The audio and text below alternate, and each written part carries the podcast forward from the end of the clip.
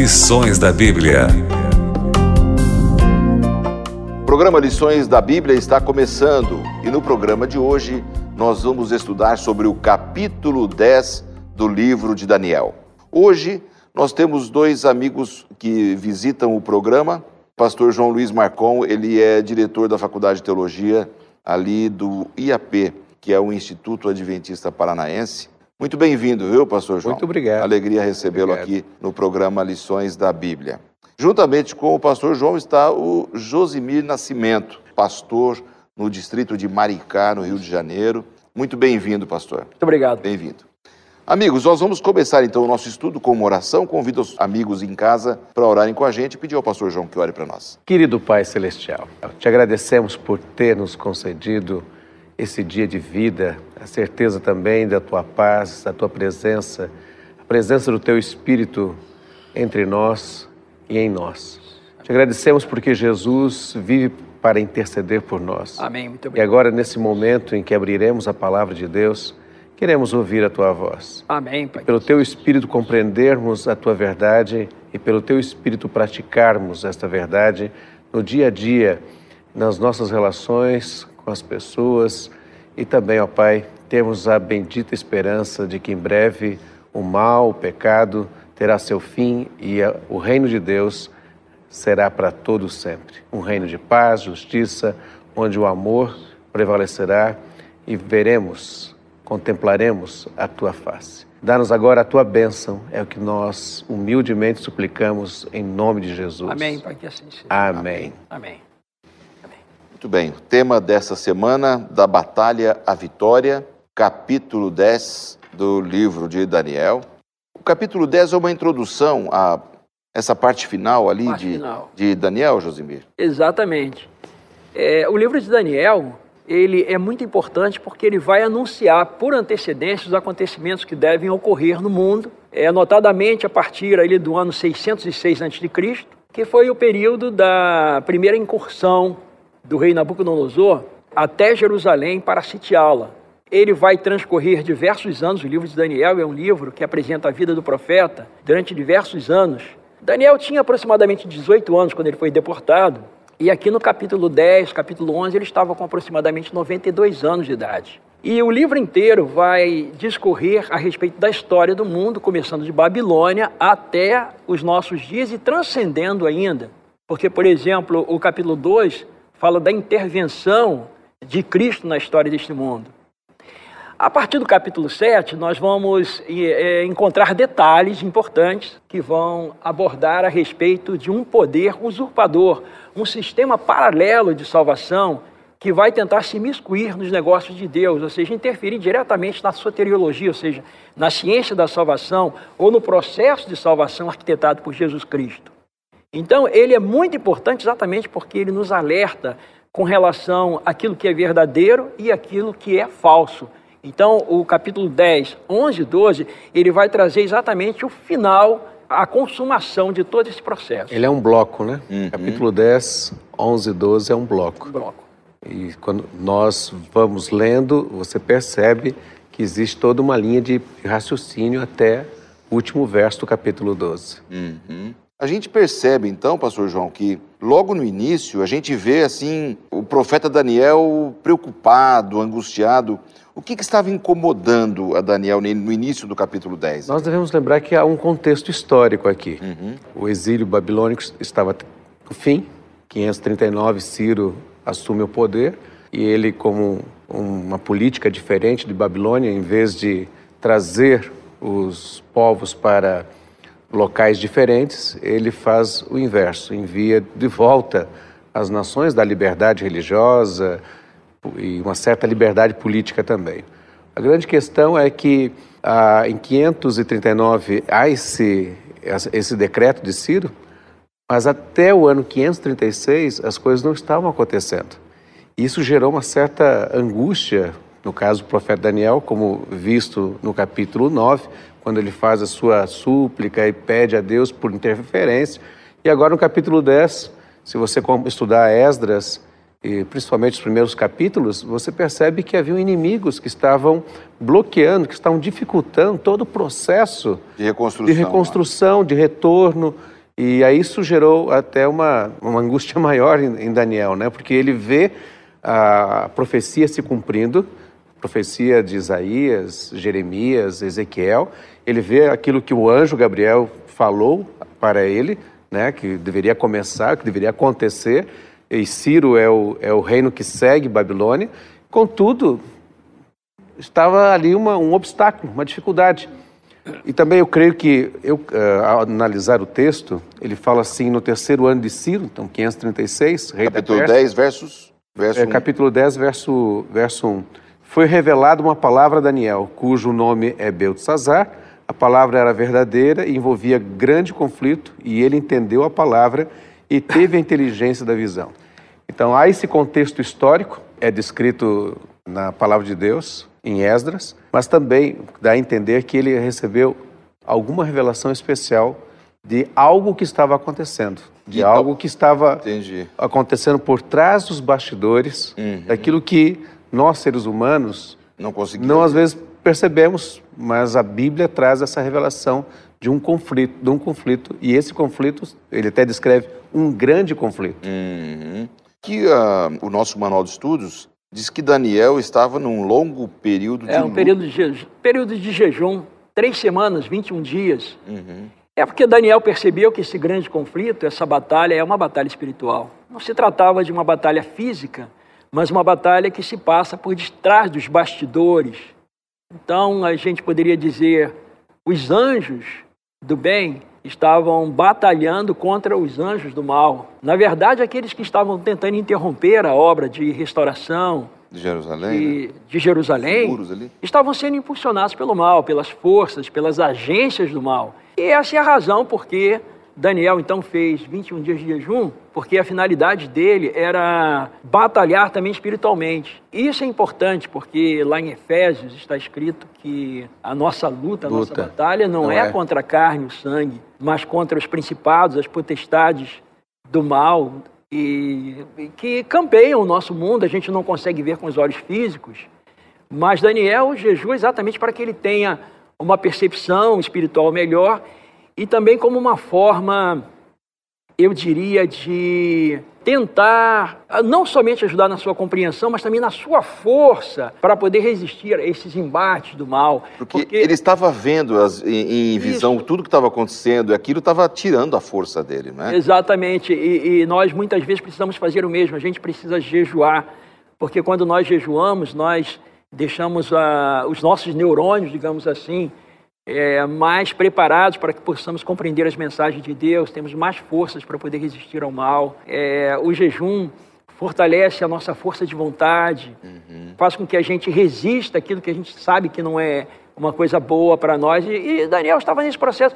Aliás, quando a gente observa a história de Daniel, nós vamos perceber que desde o início, lá do capítulo 1, que Daniel usa esse recurso. É um, era um homem de oração. É, Eu ia Homem de mencionar, oração. são, são citadas sete orações de Daniel no livro dele. E uma coisa importante é aquilo que você acabou de falar. Toda a situação difícil em que envolviam alguma Questão espiritual. justamente ele buscava o jejum. E aí nós vemos modelos de jejum aqui em Daniel. Às vezes nós pensamos que é só eh, se abster de Alimento. alimento né? e água, ficar completamente sem ingerir nada, mas aqui nós vemos um modelo diferente, principalmente o capítulo 10, Uhum. que fala que ele eh, optou por um tipo de jejum com certos tipos de alimentos, mais ah, natural, mais vegetariano, né? E no fato aqui, a importância do jejum é que, diante da nossa natureza caída, nós somos arrogantes, às vezes prepotentes. E Daniel, ele resolveu se humilhar diante de Deus. Deus não precisa de nossa humilhação para se tornar melhor ou maior, não. É nós que necessitamos apresentar, nos apresentar diante de Deus com humildade e, e clamando a Ele para que Ele haja. Exato. Não é que ele não queira fazê-lo, mas quando nós nos dispomos a nos unir com ele nessa guerra contra o mal, é certo de que A o vitória. Senhor faz a sua obra em nosso favor. Nós estamos dizendo assim: neste conflito, Senhor, nós estamos nos posicionando ao teu lado. que me chama a atenção é que na lição do trimestre passado, Esdras e Neemias fala também sobre jejum e oração. E agora nessa lição eh, também menciona uh, o jejum. Eu creio que a experiência desses homens do passado tem a nos ensinar para o tempo em que nós vivemos. Exatamente. Sem dúvida. Nossa história hoje está indo para o fim. Jesus Cristo está voltando. E Deus está dizendo para o seu povo através da Bíblia: Meus filhos, minhas filhas, vocês precisam viver mais próximo. Não, não é do pão, não é da, daquilo que enche o nosso, nosso estômago, mas realmente uma vida de comunhão, uma vida mais simples, de uma não buscar a comida que perece, mas de buscar realmente viver daquilo que sai da boca de Deus, Exato. a palavra de Deus. E eu, ve, eu vejo assim que ele usou, ele usou do jejum numa situação crítica, Isso. que envolvia ali uh, uma decisão, uma decisão no capítulo 1. Mas no capítulo 9, ele orou para estudar a palavra de Deus. Isso. Para, para estudar, para compreender, compreender a, profecia. a profecia. E agora, outra vez, ele usa para compreender a visão, mas também para um outro detalhe para que Deus desse vitória ao seu povo. Para que Deus para operasse. Que Deus manifestasse, para que Deus realizasse algo em favor da sua, da sua nação. É... Para que a profecia se cumprisse. Você vê que cada momento de oração ele tinha um objetivo um muito objetivo. específico, né? A oração ela cabe em toda situação. Qualquer que seja a situação, cabe a oração, cabe sermos homens e mulheres de oração. E, e acredito que esse tem que ser o, o nosso ideal de vida como filhos de Deus e como cristãos. Essa vida de oração fez com que ele tivesse uma proximidade de Deus muito grande e Deus se revelava a Daniel através de sonhos, né? Sonhos, visões Isso. e essas visões incríveis. No capítulo 10, versos 4 é, a 9, nós vemos uma visão que Daniel teve à margem do rio Tigre. Que visão foi essa, pastor João? Eu vejo uma das mais bonitas visões que a Bíblia apresenta de um ser celestial, muito parecida com aquilo que é, Ezequiel teve é, ali quando ele teve as suas visões nos primeiros capítulos, mas especificamente no capítulo 1 de Apocalipse. Há uma semelhança entre, essas entre as visões, às vezes para não dizer que são até quase que iguais. Ele vê um ser celestial com vestes brancas, um, um, cinto de ouro junto ao, junto ao peito. peito. Né? E essas características envolvem três ideias aqui. Túnica branca representando o sacerdócio, o cinturão de ouro pode ser também o sacerdócio, mas também a realeza. realeza. E essas imagens evocam como um guerreiro, né? Ele vai usar aí o nome de quem ele está vendo, Miguel, um guerreiro. Isso indica também uma imagem de um alguém que está general, um comandante. Uhum. Então, é, temos a visão de um sacerdote, a visão, ao mesmo tempo, de um rei e, e um guerreiro. Imagens uhum. é, bem, bem messiânicas. E quando nós estudamos o, o Antigo Testamento, essa visão de rei, sacerdote e um libertador, um guerreiro, são presentes na Bíblia em referência a, ao Messias. Uhum. Então é, é uma pessoa distinta, uma Sim. pessoa que chama atenção. A, a, o rosto dele, os olhos, né? Isso mostra que é, ele teve uma visão de um ser especial, distinto. Uhum. É como disse é, o professor João, essas duas características podem ser vistas, por exemplo, em Levítico 16, versículo 4, que é a imagem do sacerdote, e Josué 5, de, é, versos 13 e 14, aqui você tem a imagem do, do sacerdote e a imagem do guerreiro. E essas duas imagens pictóricas, elas se encaixam exatamente naquele perfil do Cristo pré-encarnado. Né? Do Cristo pré-encarnado. É uma imagem, na realidade, que é, um, uma, é, é uma das facetas de Miguel. Michael, quem é como Deus? É uma pergunta, uma interjeição. Quem é como Deus? E é. Jesus Cristo mais tarde vai dizer: Eu e o Pai somos um. Quem me vê a mim, vê o Pai. Então, essa é uma imagem do Cristo pré-encarnado. E aqui no livro de Daniel, como se passa um grande conflito, essa imagem pictórica de Cristo é, ao mesmo tempo, a imagem de um sacerdote e também de um guerreiro. Guerreiro porque ele tem que lutar contra as forças do mal, e sacerdote porque ele intercede pelo povo de Deus. E essa imagem de guerreiro e, e do uso da palavra Mihael, ou quem, quem é como Deus, ele aparece em outros textos do Antigo Testamento. Sim, sim, sim. Sempre em referência a Deus. Sim. Então, o ser, ele tem aparência humana, identificação com o ser humano, mas ao mesmo tempo a sua descrição de glória, majestade e o uso do nome e as funções que ele tem só pode se referir a um, um ser celestial divino, um ser semelhante a Deus. Semelhante a Deus. Nesse caso aqui é o Messias pré-encarnado, o Cristo pré-encarnado. Então, o príncipe é realmente o nosso Senhor Jesus. Né? Pré-encarnado. Esse, esse pré-encarnado, com essa visão fantástica que ele teve. Esta visão desse príncipe, esse guerreiro, desse Miguel, que é a visão do Senhor Jesus, né? Deu um susto tremendo naquele homem de 90 anos, né? Porque ele perdeu a força, ele ficou, sim, sim, ele sim. ficou assustado com aquilo, né? Como que foi o desdobramento disso? É, e o texto bíblico aqui no capítulo 10, versos 10 a 19, fala sobre esse momento em que o anjo precisou tocá-lo para recobrar as É, forças. o verso 8 diz assim: Fiquei, pois, eu só, contemplei esta grande visão, e não restou força em mim. O meu rosto mudou de cor e se desfigurou, e não retive força alguma. Então, realmente, ele, ele teve um impacto muito grande. Uhum. Um impacto. E o anjo precisou tocar nele, né? Para Sim, sim, recobrar a força. Provavelmente Gabriel O- ele, é, sempre é o mensageiro em Daniel para explicar o que está acontecendo, as visões. E o fato é que esse toque ele foi significativo porque primeiro habilitou o profeta a ficar em pé. Então, ele- imagina. Tava destruído. É, estava arrasado ali, sem forças.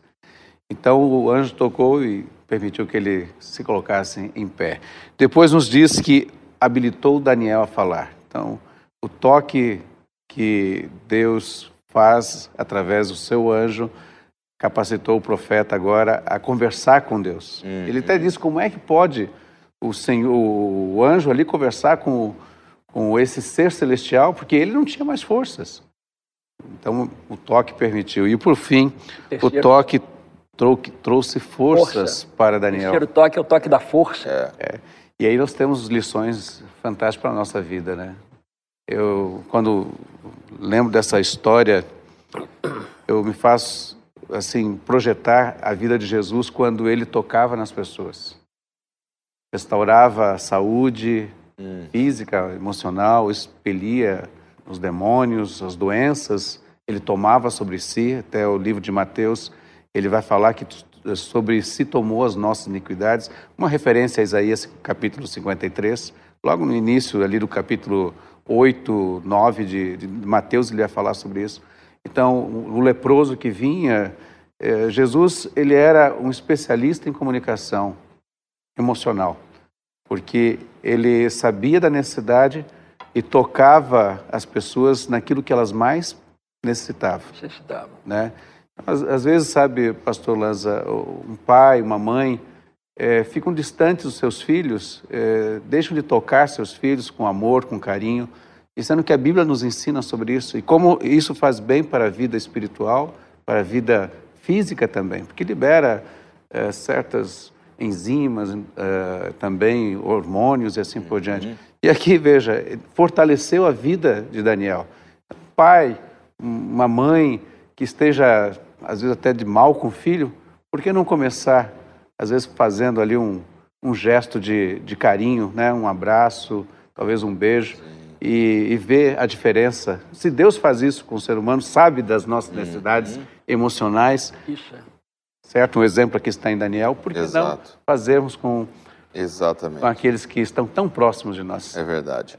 O toque restaurador do anjo também pode ser o toque em sua vida, em minha vida, e nós também podemos ser usados por Deus para darmos esse toque a tantas pessoas que precisam e estão sem forças por aí. Muito bom. O tema agora é uma revelação nesta visão a respeito do grande conflito. Como que isso aconteceu?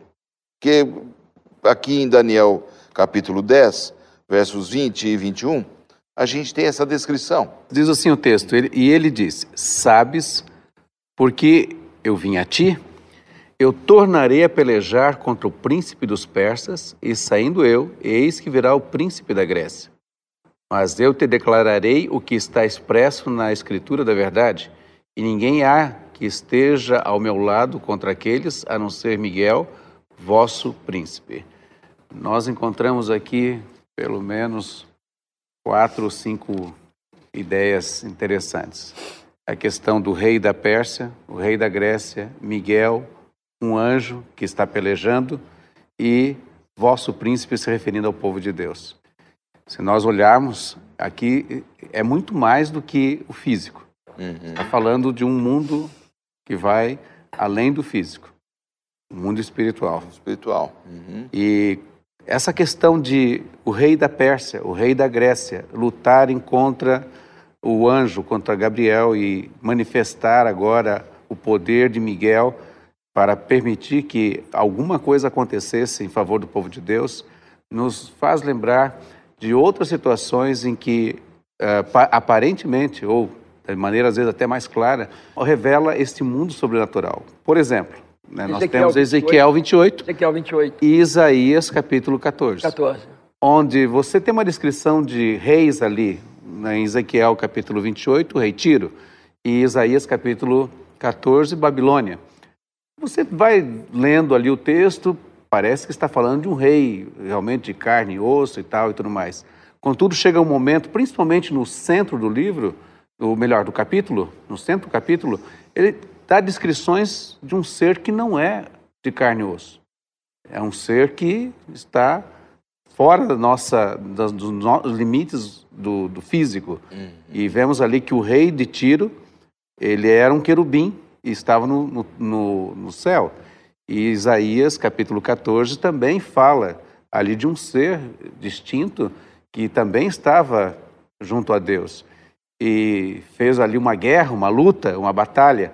Então, quando a Bíblia usa para se referir a, a rei da Pérsia, a rei da Grécia, ele pode estar se referindo justamente a esse poder contrário ao governo de Deus, uhum. né, que nós identificamos como Satanás, o adversário, que está se opondo àquilo que Deus está querendo fazer em favor do seu povo. Uhum. Ele está lutando contra, está procurando dificultar, fazer com que o povo não, não, desanime, o, povo, próprio povo de Deus, como acontecia Sim. ali em Esdras, capítulos, primeiros capítulos, né? É, uma das razões pelas quais essa luta é uma luta espiritual uhum. é porque não haveria necessidade do anjo para poder batalhar contra o príncipe da Pérsia e o príncipe da Grécia, se fosse uma batalha simplesmente humana, porque o anjo é supremamente superior.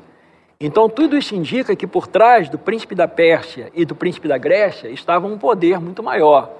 Ou seja, as forças do mal tentando influenciar a mente desses homens para que eles impedissem a obra de fazer a reconstrução, a restauração de Jerusalém.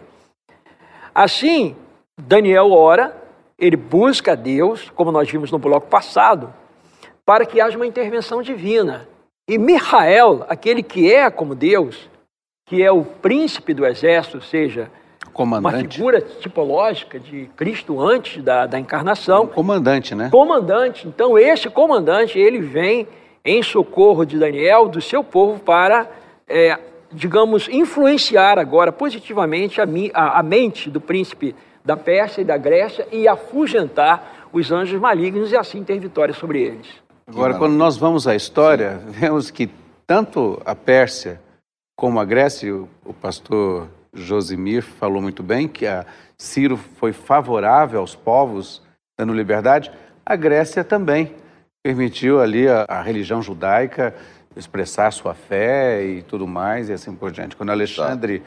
chegou perto do, do, do santuário. Sumo, santuário, sumo sacerdote, ele se prostrou, reconheceu ali, né, achando que era uma representação da divindade no conceito dele, né? Sim. E assim por diante. Eles eram muito é, devotos, né? Místicos. É, é, é interessante que o, o, o, sacerdote mostrou é, na própria palavra de Deus, no livro de Daniel, uhum. que Alexandre ele teria um período de hegemonia. Uhum. Olha, você aparece aqui na profecia, mostrou para ele, né? E essa foi uma das razões pelas quais ele permitiu a religião judaica, ele ficou simpático à religião judaica. É interessante isso, que já naquela época a profecia bíblica já estava influenciando pessoas. Que maravilha, né? Interessante. E esse assunto do grande conflito entre as forças espirituais do bem e do mal, é, a gente lê de Gênesis a Apocalipse, né? Sim, sem do dúvida. primeiro ao último livro, a gente vê essa guerra é, espiritual que envolve o universo, envolve a Terra especificamente, e não, não tem sido fácil, mas a promessa de vitória. Para nós nos encaminharmos aqui para a parte final, encontramos aqui o tema do príncipe vitorioso, aquele personagem ilustre que Daniel viu, aquela figura inicialmente chamada de filho do homem, príncipe do exército. Por fim, descobrimos que o nome dele é Miguel. Quer dizer que Miguel é uma representação de Jesus, ou é Jesus? É uma figura tipológica. Ah, Em teologia a gente diz figura pictórica, não é? Eu gosto de utilizar esse termo porque ah, alguns nos acusam de dizer que eh, nós adoramos um anjo, não é? Mas na realidade Miguel é uma figura pictórica. Ele é apenas uma imagem pictórica. É a forma como ele se apresenta no Antigo Testamento. Assim como nós temos outras imagens pictóricas de um guerreiro, como por exemplo, né? Nós vimos aqui. Então essa é uma é assim, imagem do Cristo guerreiro. Essa é uma imagem do Cristo angelical, daquele que eh, dirige, é o príncipe das hostes celestiais. Citado em Apocalipse. Citado. É né? em citado em Apocalipse. Apocalipse, é citado em Judas, e lá usa a expressão arcanjo. A Exatamente. palavra arcanjo significa o Chefe, principal, o principal. o chefe, né, o comandante. É uma expressão, podemos dizer, parecida com, a- com outra que aparece no Antigo Testamento, Yahvé dos exércitos, ou seria né, o Senhor dos exércitos. Isso É é. o comandante, é o que está à frente. Uhum. Essa, essa ideia de, de Deus como guerreiro é presente no Antigo Testamento. E no Novo Testamento, no livro do Apocalipse, como você mencionou aqui, Sim. Deus é, é visto na pessoa do, do- da palavra, né, do Logos, no capítulo 19 de, Uhum. De Apocalipse, como um guerreiro que vai libertar o seu povo. Uhum. Se cremos que Miguel não é esse príncipe vitorioso, não é essa representação ali de Jesus Cristo, filho do homem, nós vamos ter dificuldades Muita também. verdade. Porque se você não crê assim, você precisa rever os seus estudos para poder entender que realmente Miguel é a referência ao filho do homem. É, e o próprio nome em grego, é interessante, professor, que o próprio nome em grego é arcangelos. Em grego você tem um neologismo, você tem o arque, que é principal, primeiro. Essa palavra arque é interessante, porque ela, ela vai aparecer em, por exemplo, arquidiocese, principal das dioceses, né? arcângelos, principal dos anjos. Então, é- ela, ela coloca esse anjo como sendo o principal, mas o principal no sentido de ser chefe e, e talvez o único na sua espécie. Então ali não está se tratando, é, nós não devemos ver isso como um anjo de uma forma natural, mas como uma imagem pictórica, uma imagem, digamos, profética, que apresenta Jesus Cristo em sua luta, em sua batalha antes da encarnação. Você falou que existem implicações. Existe uma impli- implicação aqui que é dentro do- do- da estrutura do livro Daniel. No capítulo 2, a pedra, que é o reino de Deus, que é uma representação do Messias, Isso, isso sem dúvida. estabelece o reino de Deus. Então, os reinos terminam com a pedra. O reino de Deus, que é uma figura do Messias. No capítulo 7 de Daniel, há uma sequência de reinos, os reinos do mundo, termina com o filho do homem, recebendo o reino, o Messias. No capítulo 8, a visão do príncipe, o principal príncipe aqui do capítulo 8, que é uma descrição de sacerdócio, ok? No capítulo 9, que é uma sequência, nós temos ali tanto a ideia do príncipe como do sacerdote. E no capítulo 12, seguindo a mesma sequência de reinos e tal e tudo mais, termina com Miguel. Então, pedra, filho do homem, sacerdote. Uhum. O, o capítulo 11 a 12 tem que terminar com quem? Exatamente. Com um, um- um personagem que vai É intervir na história. Então Isso- essa sequência tem então, que mostrar é, Jesus então a pedra, o filho do homem, o sacerdócio, tem um nome no, no Claro. livro de Daniel, e é Miguel. E se Miguel não é o Messias, nós temos sérias implicações, Verdade. porque o, o- o livro é messiânico, o capítulo 9 é messiânico. Exatamente. O que mais a gente poderia dizer sobre esse príncipe vitorioso descrito aqui no capítulo de Daniel aqui? Certeza da vitória do povo de Deus. Deus está por nós, Uhum. não contra nós. Essa mensagem de esperança é uma mensagem que enche o nosso coração de gratidão a Deus. Uhum. As coisas podem parecer difíceis, o mundo pode ser que está indo de mal a pior, as coisas estão doidas, indo na contramão, mas no final o bem vai vencer. Amém. Jesus Cristo vai vencer. Amém. Isso mesmo. É um, um ponto interessante, é como o professor João falou, é que cada capítulo ele termina indicando o Messias, mas termina bem. Exato. Termina sempre com a vitória de Deus e do seu povo. Então, um, ponto interessante que nós podemos observar aqui é exatamente esse: é a vitória do povo de Deus, a vitória do príncipe, a vitória de Jesus Cristo e a nossa vitória. Louvado Nossa seja Deus vitória. pela vitória Amém. prometida e certa. Glória Amém. a Deus. Pastor João, obrigado pela sua participação. Pastor Josimir, muito obrigado pela sua participação. Espero que vocês tenham gostado da nossa conversa e na semana que vem esses amigos retornam para continuarmos conversando com vocês. Até lá. Você ouviu Lições da Bíblia